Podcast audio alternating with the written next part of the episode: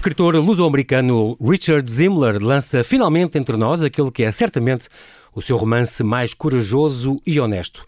Publicado originalmente em 1996 e inédito até agora em Portugal, Insubmissos é um livro vivido e intimista que ousa falar de temas como a homossexualidade e a SIDA.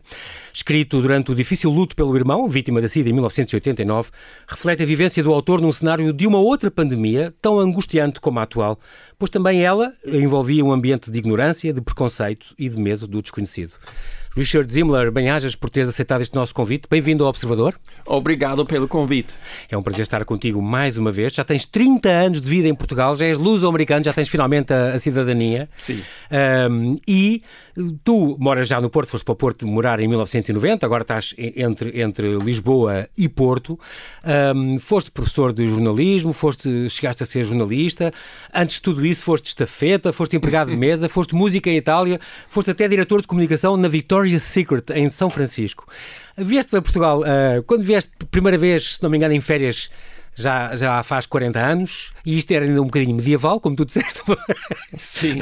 já conhecias de vir cá em férias, até que em 1990, por amor, vieste para, para Portugal e, e, e cá ficaste. E Portugal salvou-te, de certo modo, costumas dizer isso. Sim. Estou muito contente e muito agradecido a Portugal, mas realmente uh, uh, mudou muito. Já há 18 anos que tu és português também? Há 18? Sim, desde, desde 2002, é verdade. Sim, sim, pronto.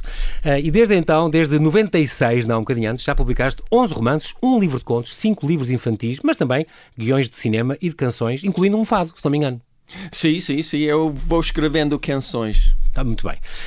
Um, agora cá, a propósito de seres, seres também americano, Estás muito contente, eufórico com esta mudança nos destinos uh, do, do, da presidência? Tu e muita gente Sim. neste mundo sofria muito e, como tu costumas dizer, os Estados Unidos e também um bocadinho o Brasil parece que estão a recuar e estavam, não é? Um, Exato. Era um movimento retrógrado, mas agora há uma esperança, há uma luz ao fundo do, do túnel? Sim, é, é absolutamente. Foi, foi muito difícil durante quatro anos ver um homem sociopata, ignorante, racista, cruel na Casa Branca. A simbologia disso é muito forte para qualquer americano, sobretudo depois de Barack Obama e a abertura de ter um afro-americano na Casa Branca. Agora temos possibilidade de realmente avançar com um, uma agenda mais progressista e também de mais solidariedade e empatia. Uhum, muito importante. Uh, os portugueses, como, como, costumavas dizer, não, não confiam muito nos estranhos, tem a ver com, é atávico, não, é muito de português. Não confiam muito nos estranhos, não se abrem, costumavas dizer isto, não falam da sua vida, só falam de desporto, do tempo, do tempo e da arte, da política, do futebol, dos carros, dos empregos, e não, não se abrem muito com, com um desconhecido, com um estrangeiro, não contam os seus problemas pessoais, não, não, não, não partilham muito as suas paixões, os seus sofrimentos. Hoje em dia isso está um bocadinho melhor ou tu achas que uh, o português é sempre português e sempre foi e sempre será? É difícil dizer, porque eu penso, eu, eu dava aulas durante muito tempo, eu penso uhum. que as novas gerações de pessoas com menos de 40 anos têm uma abertura muito maior do que as pessoas mais velhas, já falam das desgraças, das dificuldades, dos, dos amores, das paixões. Já se partilham mais. E, e também há uma diferença muito grande. Eu acho que já é possível ter uma amizade não sexual entre uhum. mulher e e homem, entre um jovem Sim. e uma jovem. E isso, uhum. em Portugal, em 1970 e 80, não foi, não foi muito fácil. Pronto, melhoramos e evoluímos então nesse campo. Antes de falar do, dos insubmissos, eu tenho aqui este uh, em outubro, portanto não foi há muito tempo, há quase dois meses, saiu, há dois meses, saiu este Na Terra dos Animais Falantes. Sim. E é um livro muito importante, por, onde, porque é um livro em que tu explicas um bocadinho, falas já um bocadinho do tema da morte para os mais pequenos. É um livro infantil, com ilustração da Patrícia Sim. Figueiredo. Um, é engraçado que tu já escreves, já cá estás também há 30 anos, já foi escrito em português, certo? De raiz. Sim, é, é uma nova aventura para mim escrever em português. Eu não domino Quer dizer, a minha língua materna continua a ser inglês e daí é impossível claro. escrever romance Tu falas com o Alexandre em casa é inglês. É. E a minha maneira de pensar quando estou sozinho normalmente e quando dormes? é inglês. Sonhas em inglês? Eu, eu já, já sonhei em português, é curioso. mas não sei se o sonho era gramaticamente correto. mas é uma nova aventura, é fantástico ter esta possibilidade de falar uma segunda língua e de escrever livros para crianças em português. Para mim, nunca pensei que eu tivesse esta oportunidade, eu adoro. Muito bem. Este livro já é importante porque fala precisamente de um, de um, de um rapaz, de um miúdo, uh, o Nuno, que perdeu uma cadela, esta Sim. Miss Marble, e, e, portanto o pai levou ao veterinário e ele acabou por vir sozinho, quer dizer, aconteceu ali qualquer coisa, e portanto há o tema da morte. Portanto, ele depois vai, vai viver esta aventura na terra dos animais falantes, e é um livro que vai trazer para as crianças algumas respostas sobre a vida, sobre a morte e sobre everything in, in between. Vês que, vês que isto é traduzido do, do cabeça em inglês e tudo o que está pelo meio, é mesmo uma expressão inglesa. Perfeito. Um, e portanto é muito importante para ti, já aí já tocas, eh, é importante para os miúdos também começarem a, a deparar-se com a, a, falar disto e a comentar isto e a entrar na vida deles e não é só tudo Sim. doces e fadas, certo? Tu sabes isto muito melhor do que eu, que as crianças mais tarde ou mais, mais cedo têm que lidar com a morte. É muito difícil. E como é que um pai, uma mãe, uma avó uhum. vai introduzir esse assunto. Obviamente é uma situação muito delicada, mas temos que ser muito honestos com eles, porque eles percebem quando outra pessoa, mãe, avó, pai, não volta a casa. E neste caso é uma cadela as crianças formam uma relação afetiva e muito profunda com os animais. Daí eu pensei que seria uma oportunidade de falar sobre a morte e falar sobre a continuação da vida, continuar de andar para pela frente uh, com as crianças utilizando, aproveitando os animais. Uhum. Uma última paragem, a propósito de que falámos dos animais, tu próprio estás envolvido nesta, nesta Animais de Rua, que é uma associação uh, que se propõe a ajudar exatamente os, os cães vardios, os, os gatos gatos vadios, uh, o que é que vocês fazem? É, é, o vosso objetivo é o quê? É, o objetivo é realmente criar um ambiente de mais solidariedade para com os animais, ou seja, esterilizar os animais vadios para não haver este problema de uhum. animais sem abrigo e também uh, trabalhar com as autoridades do Porto, Lisboa e das outras cida cidades para encontrar casas, famílias para cães que infelizmente vivem sozinhos. Uhum. Uh, eu, há, há, cinco anos, penso eu, um, estou envolvido num leilão de livros de autores portugueses e não só, autografados, dedica ah. dedicadas para angariar, angariar, dinheiro para animais de rua. Eu adoro este projeto, um, penso que é muito importante. E por isso, para as pessoas se informarem, basta estar na net Animais de Animais Rua. De rua. isso mesmo. Muito bem, fica aqui esta, esta dica já agora, que também estás ocupado também com isso, que eu, que eu percebi agora. Um, e vamos então falar deste Insubmissos. Nós daqui um bocado temos que fazer um pequeníssimo intervalo, mas para já a Porta Editora lançou então, uh, exatamente há um mês, foi há um mês que foi o lançamento online deste, desta obra, em conversa com o Luís Osório, num live streaming organizado pela Porta Editora, deste Insubmissos. Não tem nada a ver com o Unholy Ghosts, não é nada disto. Quer dizer, o título em inglês é Unholy as trevas de, ah, era o mesmo é, que saiu lá. É, mas era impossível ah. encontrar, uh, traduzir literalmente esse título para, para português. A minha editora Sim. disse que não funcionava. Daí tivemos que Arranjar conseguir uma... outro título. Muito bem. E este Trevas de Luz, de, de Angelic Darkness? É... é... outro livro. É outro livro que eu publiquei há muito tempo, mas ah. foi publicado em Portugal. Quase desapareceu. Era outro romance, como posso explicar, não enquadrava bem no período em que foi publicado. Há livros que, que, que têm que esperar mais tempo para serem apreciados. E este, mas eu tinha para cá esta, pelo visto, é uma informação conflituosa, esta história do Bill que arranja o inquilino Peter. É outra uh, história. Que, mas que é o do Trevas de Luz? Ou... É Trevas de Luz. Ah, pronto. Que foi publicado em Portugal em 1999, penso eu. Ok. Pronto, e tem esta personagem, este Peter, este português, é. que é meio feiticeiro, o que é, é que é? Pronto, está bem. Então, a morte do teu irmão é que inspirou então o tal Unholy Ghosts, o tal que saiu lá. Originalmente ele saiu em 1996, tu escreveste-o durante um ano e meio, entre 94 e 95, uh, e depois foi publicado em 96 e até agora estava inédito cá porque o teu irmão, o teu, era o teu companheiro de, de quarto, era o teu psico, era psicólogo, era colecionador, Sim. acabou por morrer aos 35 anos, muito, muito novo, um, de complicações devidas à SIDA, não é? Ele teve toxoplasmose, uma série. E nos últimos anos, meses, anos, talvez três anos, foste tu muito que velaste por ele, uh, tomaste conta dele e, e, e viveste, tiveste que gerir essa, essa uh, uh, doença dele. Como se isso não bastasse, um ano depois morreu o teu pai, se não me engano.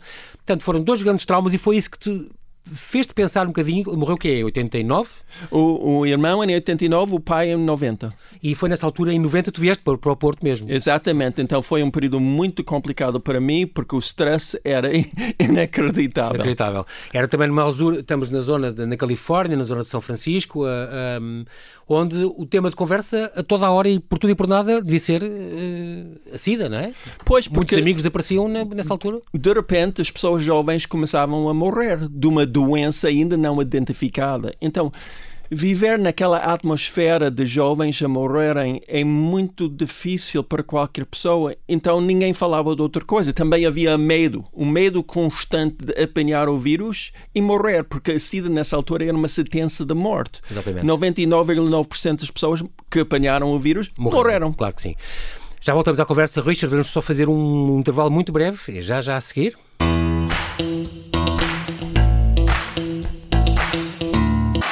Estamos a falar com Richard Zimmel a propósito do último romance dele, Insubmissos, que finalmente, depois de ter sido escrito há 24 anos, finalmente é traduzido e sai aqui em português, editado pela Porto Editora desde, desde este, este romance que, que foi, foi escrito durante o, o, luto difícil que tu tiveste com, com o teu irmão, uh, que morreu, portanto, em 1989, portanto, há 31 anos, uh, fez, fez há, há, há, há, um ano, fez 31 anos, reflete, portanto, a tua vivência num cenário de outra pandemia uh, complicada, quando vivias ainda em, em, em Berkeley, um, e chegou a ser editado no Reino Unido, nos Estados Unidos.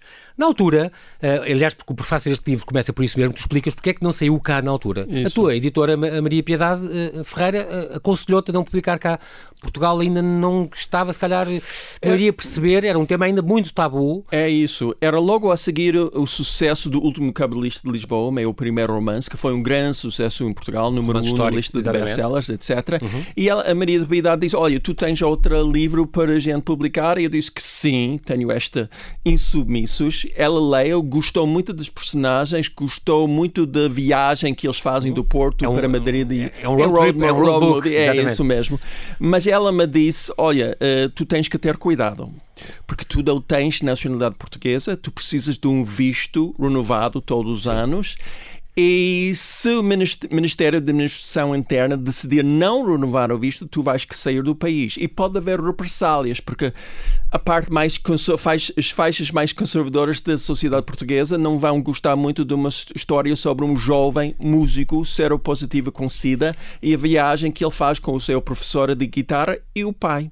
Exatamente. É, é, preciso dizer que estamos a falar em, em 1996, quer dizer, já, já, tinha sido a Revolução há 21 anos, mas ainda havia setores, uh, é como tu costumas dizer, só em 2010 é que se legalizou cá o, o casamento Sim, homossexual.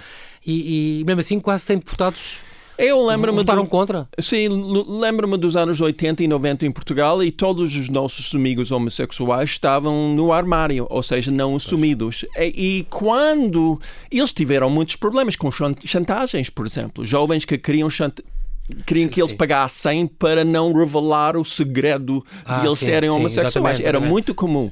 Outros que sofreram eh, quer dizer, violência. A, a nível laboral, ah, ou foram mesmo uh, é, Exatamente. E laboral também. Não queriam revelar no, no escritório, no emprego, que eles eram homossexuais. Então, era uma atmosfera de, de silêncio, uma atmosfera de tabu. E nós, de Califórnia, entrávamos, eu e Alexandre, entrávamos nisto e para nós era um outro mundo. Sim, é preciso dizer também que o país nessa altura mas não era só com, com, com, os gays, com os homossexuais, havia também um grande problema a lidar com, com minorias, com judeus, com ciganos, com, com, com, com luso-africanos, com, com o que fosse. E o preconceito contra, contra os americanos. Eu cheguei, um jovem, americano, jovem americano, 30 e tal anos, e as pessoas culpabilizaram-me pelo golpe do Estado no Chile, pela guerra no Vietnã, porque havia aquela ideia de, de, das faixas de esquerda que a América era um país imperialista e todos os americanos eram fascistas. Exato, e comandavam os, os comandos em Granada, os sandinistas, o, exato, em todo lado. Tinham a mão em todo lado. E se calhar tinham, mas não eram todos americanos, não é? sim, sim, sim. Muito bem, portanto havia, havia hum, os, os poucos amigos que vocês tinham que, que se tinham assumido uh, acabaram por sofrer essas represálias, co, co, como tu, tu disseste. Portanto a decisão de não publicar o livro um, foi mais uma prova que às vezes não há soluções perfeitas. É uma, é uma é, vamos dar um tempo ao tempo uh, e isto quer dizer, também quer dizer que os editores e os leitores na América e, e, no Reino Unido eram mais abertos a estes temas? Sim, de uma certa forma sim, mas o livro foi publicado por uma pequena editora e também não tinha publicidade, não havia artigos nos jornais, nem entrevistas na rádio, nem, nem na televisão. Ou seja, uh, havia uma segregação livros para minorias, literatura afro-americana, literatura gay, literatura luso-americana. Quer dizer, agora não temos tanta segregação nas, nas livrarias. Felizmente, os leitores vão comprar e vão ler livros de todas as etnias. Uhum. Mas nessa altura, não. Era uma segregação absoluta nas livrarias. Um, há, há, umas semanas recebi aqui o Jaime Nogueira Pinto que nos falou. Ele escreveu um livro chamado Contágios, 2500 anos de, de pestes, editado pela, pela Dom Quixote, onde ele fala que a SIDA era, antigamente chamava-se da Gay Plague, chamavam-lhe muito, não era? E, e, houve, houve, os americanos eram, eram muito puritanos também Sim. nisso. E, um, por exemplo, o Jefferson, já em 1700 e tal, tinha advogado a castração dos sodomitas, este tipo de coisas. Mas era, e, e queriam-se marcar por tatuagens, quem estava infectado com a SIDA, chegou-se a falar disso. Um, até que, diz, explica este o Jaime Nogueira Pinto, que com o Philadelphia, o filme do, do, Jonathan Demme, um, com o Tom Hanks uh, e o Banderas, houve uma grande abertura ao mainstream. E aí ele diz que foi, houve uma grande inflexão e as pessoas passaram a lidar de outra maneira.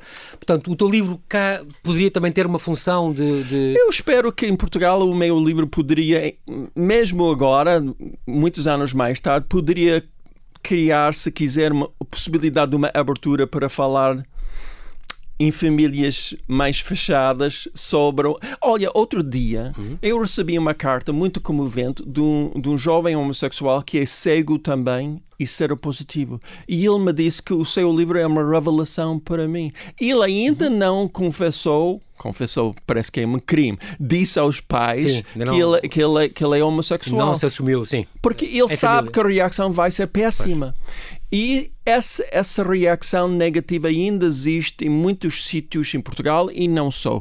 E por isso ainda falo da minha sexualidade. Para mim é um não assunto. Estou casado com o mesmo homem há 40 e tal anos para mim é como ter olhos azuis ou ter 1,80m, não tem inter... muito interesse. Ou como gostares de basquete e gostares oh, da, é, NBA. exatamente. que eu sei que são dos teus vícios. Mas eu sei que há jovens que estão a sofrer, que estão a viver Sim. situações complicadas com os pais, que não são aceitos pelos colegas em muitos sítios de Portugal e eu falo sobre estas coisas, sobre estes assuntos pessoais, para encorajar essa gente, esta gente jovem, de viver a sua Sim, vida. Exatamente, sem, sem esses problemas e esses macaquinhos, não é? Que os prendem e os medos fazem-nos, eh, tolhem os movimentos, não é? O medo pode matar. Porque não tem a tendência de não. Quando não temos a possibilidade de viver a nossa vida, desastre. Uh, para ti, a ficção nunca é mentira, é uma maneira de contar a vida? Uau, isso é uma pergunta difícil. Eu acho que há uma ficção, a literatura muito fraca, muito superficial, que é só para ler na praia e só para vender mais hum, hum, you know, milhares de exemplares, aproveitar a molde.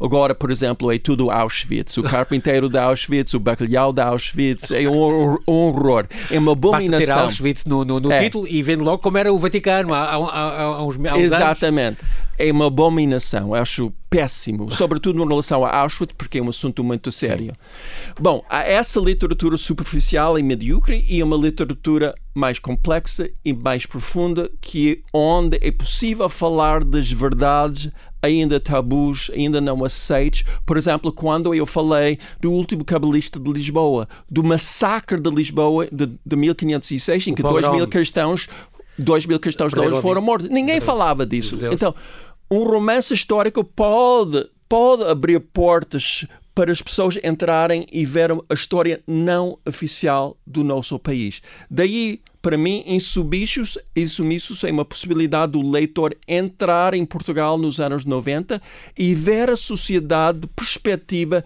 de um jovem seropositivo com HIV que quer viver a sua vida, quer ter uma carreira como guitarrista mas não sabe se ele vai, vai conseguir isso.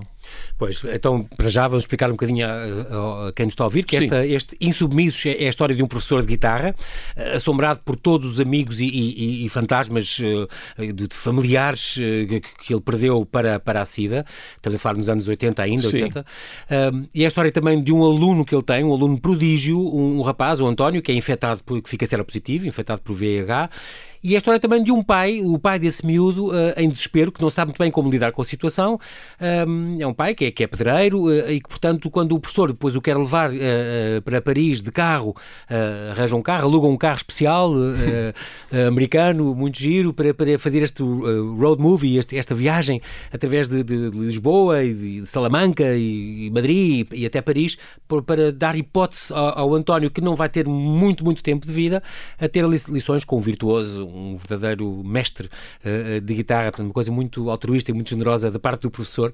E, portanto, é toda esta viagem que é vivida com estes três, uh, estes três protagonistas, uh, esta viagem de carro, que é tem muito que se lhe diga e muito envolvimento e, muita, e muito desabafo e muita coisa que acontece e coisas muito violentas e há eutanásias e há... é, é, um livro muito gráfico e também, mas muito profundo que mexe muito com as pessoas. Isso é uma coisa, isso realmente...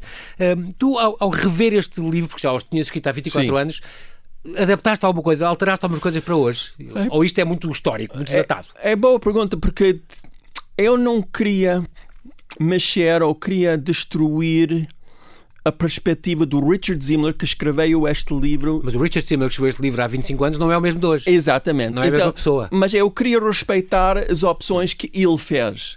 Daí foi, um, foi uma revisão muito delicada que eu tive que fazer. Era tentar aperfeiçoar um bocado a, a narrativa sem, sem eliminar o Richard Zimmler anterior. Okay. E para mim foi, foi, foi, engraçado, porque realmente eu não tinha relido o livro há 20 e tal anos. Eu pre fiquei preocupado que talvez não fosse uma narrativa suficientemente de, de, qualidade suficiente para publicar, mas eu descobri que. Ficaste surpreendido. É, eu descobri, descobri a, a, tal honestidade de que o João Paulo falava, porque eu acho que o mais importante neste livro talvez seja a honestidade dos três, das três personagens. Cada um cada uma de, de, delas uhum. tem que enfrentar os seus fantasmas. Por exemplo, o pai tem que enfrentar o seu pai. Exatamente. Exato. E o professor tem que enfrentar os fantasmas do seu irmão e dos amigos mortos. Que morreram. Uhum. E cada, cada personagem tem um objetivo diferente. Daí os conflitos.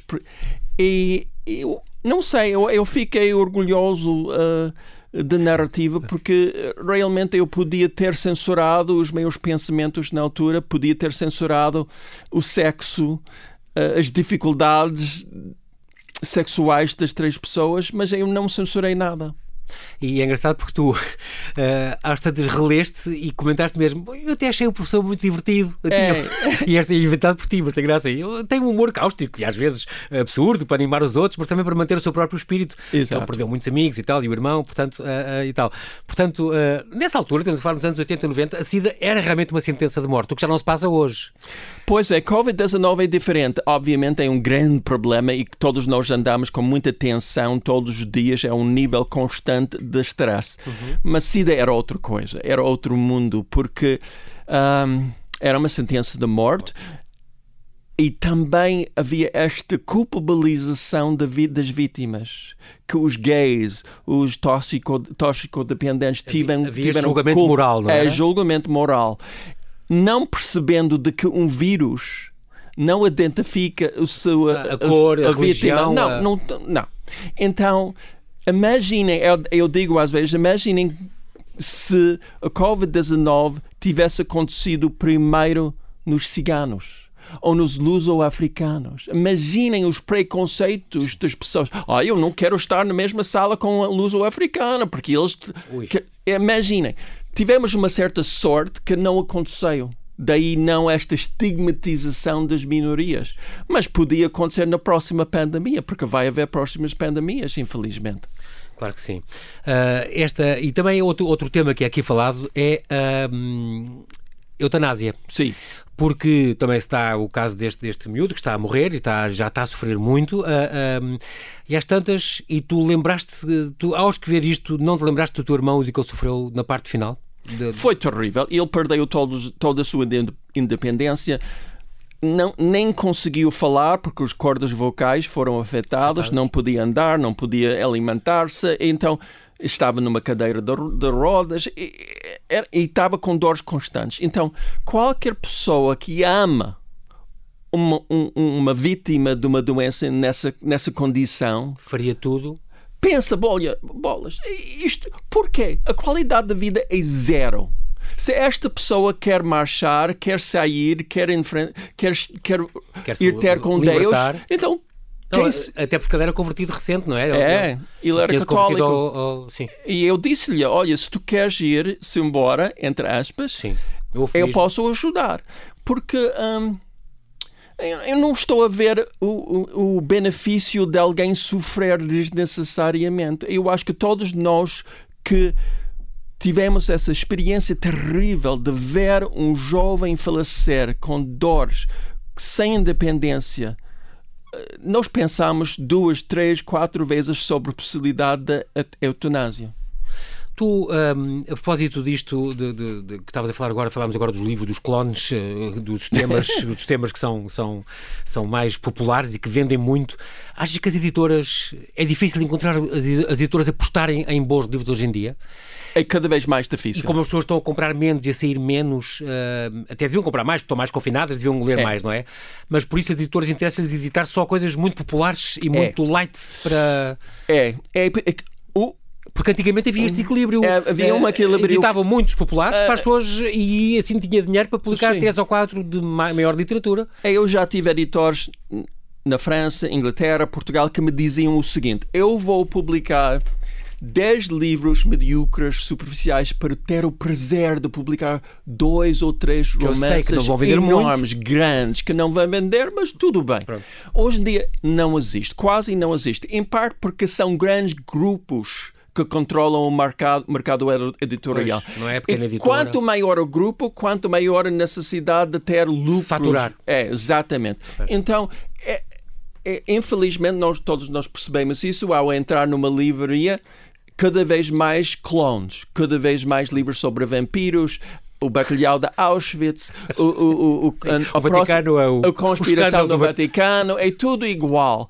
É, e eu compreendo isso, não estou realmente a culpabilizar os editores nem, nem os escritores, mas isso não é literatura, é outra coisa. Eu não sei o que é, mas não é literatura. Tu que vais, vais às escolas e assim, recomendas muito aos miúdos leituras para eles lerem, comprarem sim, bons livros. Sim, sim. E aliás, eu faço isso agora porque o mercado está muito em baixo. Uhum. Eu vou ao Facebook, vou ao Twitter para recomendar livros. Não os meus, eu acho que isso não, não seria eh, certo. Eu recomendo. Não seria ético? É, sim. exatamente. Recomendo romances, uma romance, uma obra-prima publicada em Portugal pela primeira vez de uma grande escritora americana, Willa Cather, dos anos 20 e 30 do século passado, grande obra Minha Antonia, por exemplo eu acho que é espetacular. É uma boa recomendação. É, Minha Antonia é a minha recomendação para Natal. Muito bem, isso aí é muito importante. Nós, uh, para, quem passou por cá, por, por, Portugal há 40 anos e achava isto tudo muito atrasado, uh, mesmo assim, para um americano, os, os teus amigos americanos que vos visitam, uh, gostam e acham. Ah, isto... adoram Portugal. É? Ah, sim, adoram Portugal. É, ah, olha, é um país pacato, hum. seguro, que é uma sim, vantagem, seguro. seguro. para eles. A comida é muito boa, hum. o vinho é bom e barato. Um, eles podem andar nas ru na rua e há sol, há, há árvores de Lisboa. Oh, Richard, agora lembrei-me de um amigo meu americano que perguntou: oh, João Paulo, eu gostava, eu gostava de ir passar férias em Portugal quando é que é a vossa época dos tornados? E eu, assim, época dos tornados. Tu moras Colorado, cá não, não, não. Pois, não é tem. Muito, curioso. Ou, ou, da neve em Lisboa ou Porto. Um, não, eu acho que temos muitas vantagens aqui um, e eu estou grato por ter esta oportunidade de viver em Portugal há 30 anos. Salvou uma vida, como eu digo às vezes, porque depois desta experiência do meu irmão morreu, morrer de sida e o meu pai morrer de, de depressão. Um, é realmente. Foi, foi, relacionado com o teu irmão? É. E ele entrou... Pouco depois de ele morrer, foi-se definhar, Ent... definhando até morrer. O meu pai entrou numa depressão muito profunda durante o próximo ano. O teu irmão era mais velho? O meu irmão tinha mais dois anos do que eu. E era mais velho que todos? Não, eu tenho, ainda tenho um irmão okay, lá. Tá Mas o, pai, mãe, o meu pai não, não aguentava, ele queria uhum. sair e faleceu Sim. com um infarto. Um, mas depois disso, eu, eu realmente precisava de um refúgio. E o meu refúgio era Portugal. Portugal. Podia ter sido outro país, mas nós escolhemos Portugal e para mim era uma Escolheste opção fantástica. Uh, e última parte, que, que, que, este livro tem muitos por cento autobiográfico, porque, por exemplo, tu estudaste guitarra clássica há muito Sim. tempo, tu tocavas muito bem, uh, uh, tiveste também um pai que não aceitou, não, não aceitava a tua sexualidade, mas, por exemplo, esta viagem a Paris é inventada, nunca chegaste a fazer, embora foste, foste para a Itália tocar música sim, e não sei o quê. Um, as emoções talvez sejam um aspecto mais autobiográfico Eu penso livro? que sim. É a atmosfera da morte e, sobretudo, os fantasmas. Porque eu aqui estava estava muito assombrado pelo passado, não, não só pelas pessoas, mas também pela atmosfera da morte na Califórnia. Quando eu cheguei a Portugal, eu estava a viver com um, um, pé nos Estados Unidos e um pé em Portugal uhum. e era muito difícil eu separar-me da minha vida passada. Agora, e, e realmente era necessário eu despedir-me do meu irmão antes da possibilidade de, de ter a possibilidade de reconstruir uma minha vida cá. Muito bem. É, na rádio é assim mesmo. Richard, tenho que te agradecer. O tempo voa, uh, não temos tempo para mais, mas foi um grande, grande prazer rever-te e conseguir voltar a conversar contigo. Obrigado muito por partilhares, Obrigado, a, partilhares a tua vida e a tua escrita e mais esta obra que mexe tanto connosco. Estes Insubmissos também é outro bom presente para este Natal. Bem-ajas, boas festas, até à próxima. Agradeço imenso. Obrigado.